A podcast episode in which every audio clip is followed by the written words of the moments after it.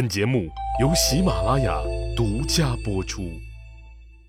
上集咱们说到，说吴王刘濞开矿造钱，还在东边煮海水制盐，拥有了雄厚的经济实力，更有了野心。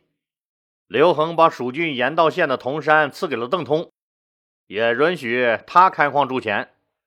邓钱和吴钱成了当时流通天下的货币，邓通也名声大振，富可敌国。贾谊被调回到离长安较近的梁国，做了刘恒最疼爱的小儿子梁怀王刘仪的太傅。贾谊当然感慨命运的不公了。哎，皇帝，你是不是忘了当年要提拔我做公卿的事儿了？那时候不就是因为周勃、灌婴他们这些老臣反对吗？现在他们死的死，散的散，没人挡我的道了。您咋又绝口不提给我升官的事儿了？我这满腹经纶、满腔抱负还要施展呢。邓通也看出来刘恒有启用贾谊的意思，但他实在不想再见这个仇人贾谊了，就抢先一步，拦腰斩断了贾谊的通天之路。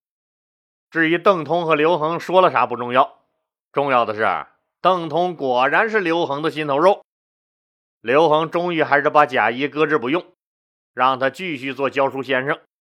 虽然这次教的人不一样，是皇子，但还是离权力中心那隔着十万八千里路云和月呢。江湖就是人情世故，不是我刘恒不用你啊，实在是你贾谊得罪的人太多了，兄弟。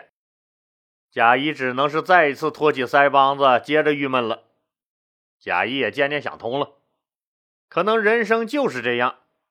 有欢笑，也有泪水。其他人主要负责欢笑，而我贾谊主要负责泪水。邓通凭借着和汉文帝刘恒的亲密关系，得了个大铜矿，叮叮当当，那玩命的在后院子猛造钱了。现在他也富甲天下了，也得意的很。他的名字也渐渐成了富有的代名词。他知道这些都是他的皇帝哥哥给的。对刘皇帝自然是感激涕零，百依百顺，悉心经营着他们之间的小感情。有一次，刘恒身上长了个疮，肿起老大一个脓包，经常性的往外流脓。因感念刘恒的宠爱和恩德，邓通就经常用嘴吸那个脓包，把里面的脓一点点吸出来。每次吸完以后，刘恒就感觉舒服多了。刘恒很感慨呀，有一天就问邓通：“哎，你说天底下那最爱我的那个人是谁？”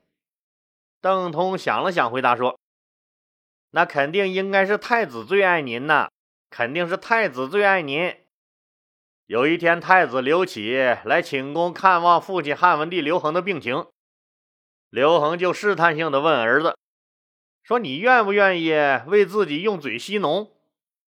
没想到自己的那个亲生儿子竟然面有难色。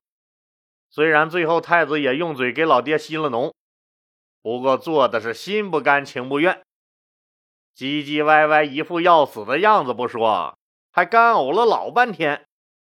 刘恒很不高兴，当时就黑了脸。太子刘启事后听人说，说人家邓通常常心甘情愿地为皇帝吸脓。自己这个儿子居然做不到，自己可是太子呀！那稍有闪失，自己这个太子的位子可就没了。当时吓出了一身冷汗，自己居然连邓通这个外人都比不上，心里感到惭愧的同时，就恨死了这个邓通。就他妈你能一天欠儿欠儿的，看老家伙死了。老子咋收拾你？这时候，北面的匈奴也有了动静。当然，这次不是来打架的，那是干啥呀？记得咱们前面说过吧？汉文帝三年，也就是公元前一七七年五月，匈奴的右贤王带兵来汉朝边境抢东西。汉文帝刘恒派丞相灌婴带兵去痛扁右贤王，自己也御驾亲征，亲临太原。右贤王一看不妙，人家皇帝都来了，这明显是来玩命的。得，好汉不吃眼前亏，跑吧！就赶紧护着抢来的粮食、财物、牲畜和女人逃回了塞外。刘恒正准备追击的时候，冀北王刘兴居趁机反了，刘恒也就没让军队去追右贤王，转而撤军去对付刘兴居去了。听友们还记得这档子事儿吧？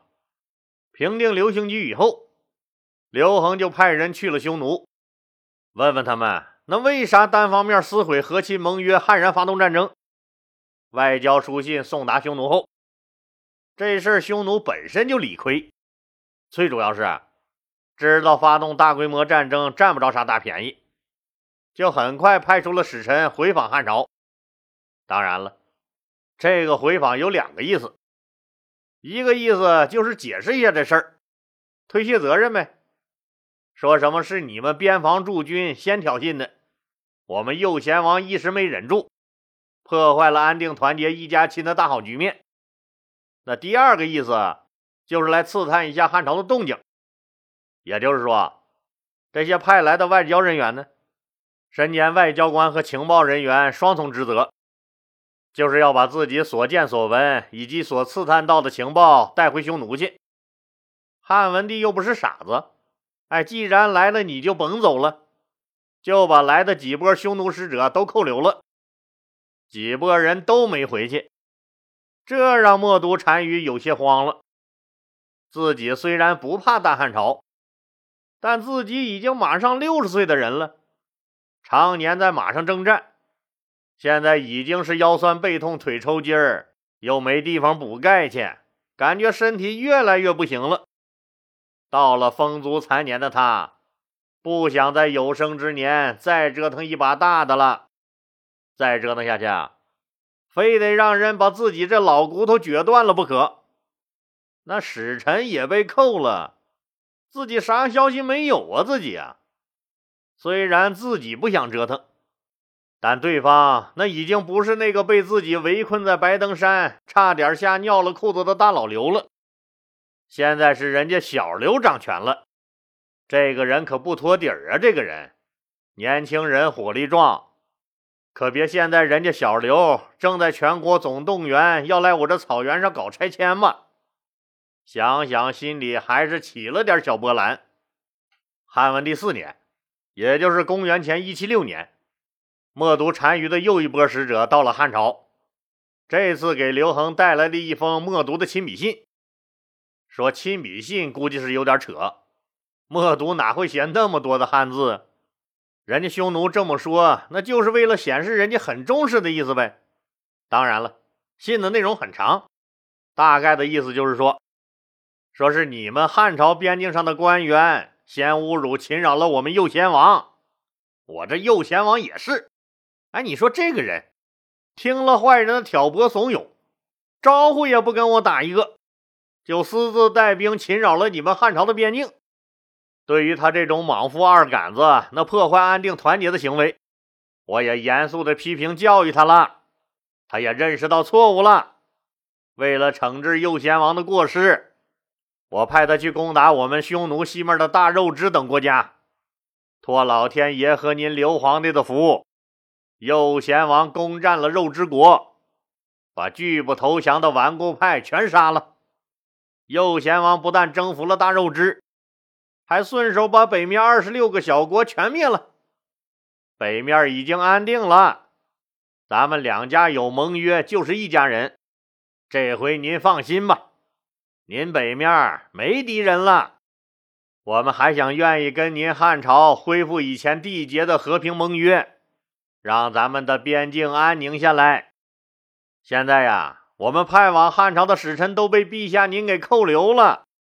我们也完全不知道您是什么意思，所以此次再派使臣前来沟通，并给皇上您献上一匹骆驼、两匹战马、八匹精良的驾车马，略表我们的心意。如果皇上您要是实在不喜欢我们匈奴人在您汉朝的边上放牧打猎呢，我就让我的人再往北边迁徙一下，远离你们边境，这样总行了吧，皇上？皇上，您收到信呢，还请放了我们那些使臣，让他们立刻回来，家里老婆孩子都等着呢。您也明确表个态，咱两家是和呀，那还是和呀。这封信写的挺有意思吧？明明就是想和，那还透着威胁。默读先是把责任一脚踢开，说这事儿啊，自己压根儿就不知道，都是右贤王那瘪犊子私下里瞒着自己干的。接着又拿北面已经全部搞定，自己兵强马壮来威慑汉朝，意思很明确：要打我也不怕你。我们匈奴可是战无不胜的。现在实力更强了，您可别逼着我动手啊！您。与此同时，还送来了一匹骆驼和十匹马，让汉朝放了他们的使臣重修旧好。收到书信以后，刘恒开了个常委扩大会议，参会的老干部们一致表示，说现在那匈奴刚打败大肉汁，正亢奋着呢。咱们可不能现在去触那霉头。再说了，他们匈奴那是啥地呀？就他那盐碱地，种啥也白搭。咱们即使占了他的土地，也屁用不顶。还是省省心，和亲吧。当然了，也有主张打的，譬如咱们的贾谊先生，气得握着拳头喊：“算我一个，我要上前线。”打他狗日的！我就不信还闹不过个他们。贾谊刚说完，就被几个老干部呵斥了：“起开，起开！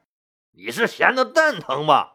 瘦的跟个小鸡崽子似的，打仗也轮不到你呀！打仗啊！”刘恒一看老家伙们又呵斥贾谊，明显不高兴了，心里暗骂：“你们行？哎，你们行咋不去打呀？你们呢？”就知道在我面前打嘴炮，就知道和亲和亲。你们安全安逸了，我们刘家可是要给匈奴出钱出姑娘的。当然了，刘恒也知道现在不是开战的好时机，小不忍则乱大谋，忍吧。刘恒就给默读回了封信，意思大概就是说，说亲兄弟之间也难免斗个嘴打个架啥的。斗完打完不还是兄弟吗？右贤王也是一时被坏人蒙蔽，犯了错误，也不要太过于责备他了。过去就过去了，咱们还是一家人，世世代代和平安乐的一家人。我们支持并赞赏单于关于停战和亲这一想法。下面是我大汉朝给你们的这次回礼清单，给匈奴的礼物列了长长一大溜。肯定要高于匈奴进献的一匹骆驼和十匹瘦马的几倍。上邦大国嘛，怎么能跌了份儿？贾谊对匈奴的屡屡进犯和耀武扬威极为痛心，又为国内诸侯王的接连造反担忧。贾谊经过深思熟虑，写出了《流芳千古的治安策》。这篇文章对当时的国际矛盾和内部矛盾都展开了论述。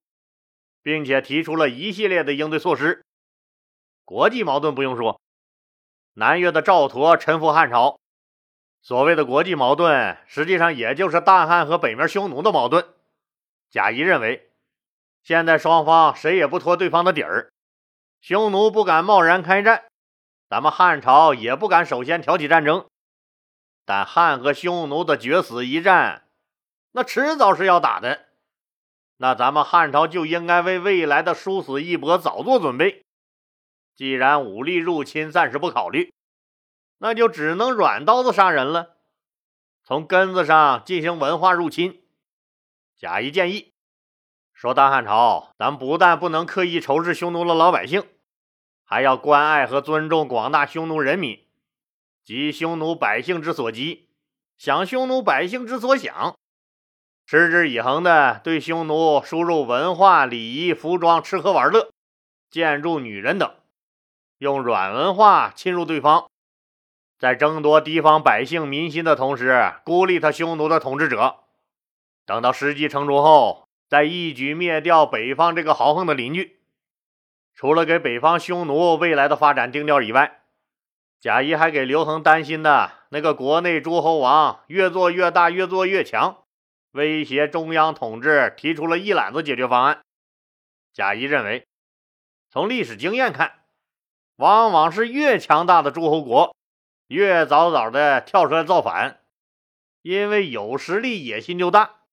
只有弱势的诸侯国，形势逼着他们不能有野心，他们的唯一生存之道。就是对中央政府忠心耿耿、俯首听命，所以造反者的野心是和实力成正比的。为了防止底下的诸侯国做大做强，贾谊提出了一个一劳永逸的方案，那就是设法削弱诸侯王的权力。可是削权，那说的容易，做起来就难了。哪个是心甘情愿让你把到手的权力剥夺的？可能中央政府一有这个动作，诸侯王们就先跳起来造反了。所以想削弱诸侯王的权力，那是赌注很大的一次赌博。闹不好啊，那皇帝老二自己就得鸡飞蛋打，国破人亡奴子。贾谊当然知道这其中的利害关系，怎么会出强力夺权这种危险不靠谱的主意呢？人家贾谊的主意可比这高明的多了。就是让天下的诸侯王把他们的封地再分封给自己的儿子，儿子再分封给孙子。贾谊觉得，长此以往，诸侯国就再也没有力量对抗中央了。这个计策好理解吧？就像是一块大蛋糕，那本来一个人占有，可是这个人生了五个儿子，按照中央政府的规定，哎，你必须把你这块蛋糕一个儿子分一份。这一分，每个人的份额都不大了，势力也都弱了。这五个分了地的儿子也必须按照规定，说把自己得到的地再分封给自己的儿子。您就想吧，最后每个人手里的那都成了小个蛋蛋一块小蛋糕了，没有人有实力抗衡中央了。哎，老李，哎，人家就不会联合起来对抗中央？联合起来？您开玩笑呢吧？十个人就有十种想法。诸侯王家也是妻妾成群，生出来的儿子孙子基本上都是同父异母。在老爹给分土地的时候，那必然会有好地赖地之分，必然会产生很多矛盾。他们自己家那几个人都打成一锅粥，人脑子快打成狗脑子了，那还能拧成一股绳一致对外？再说了。联合造反，成功后利益怎么分？自己又能分多少？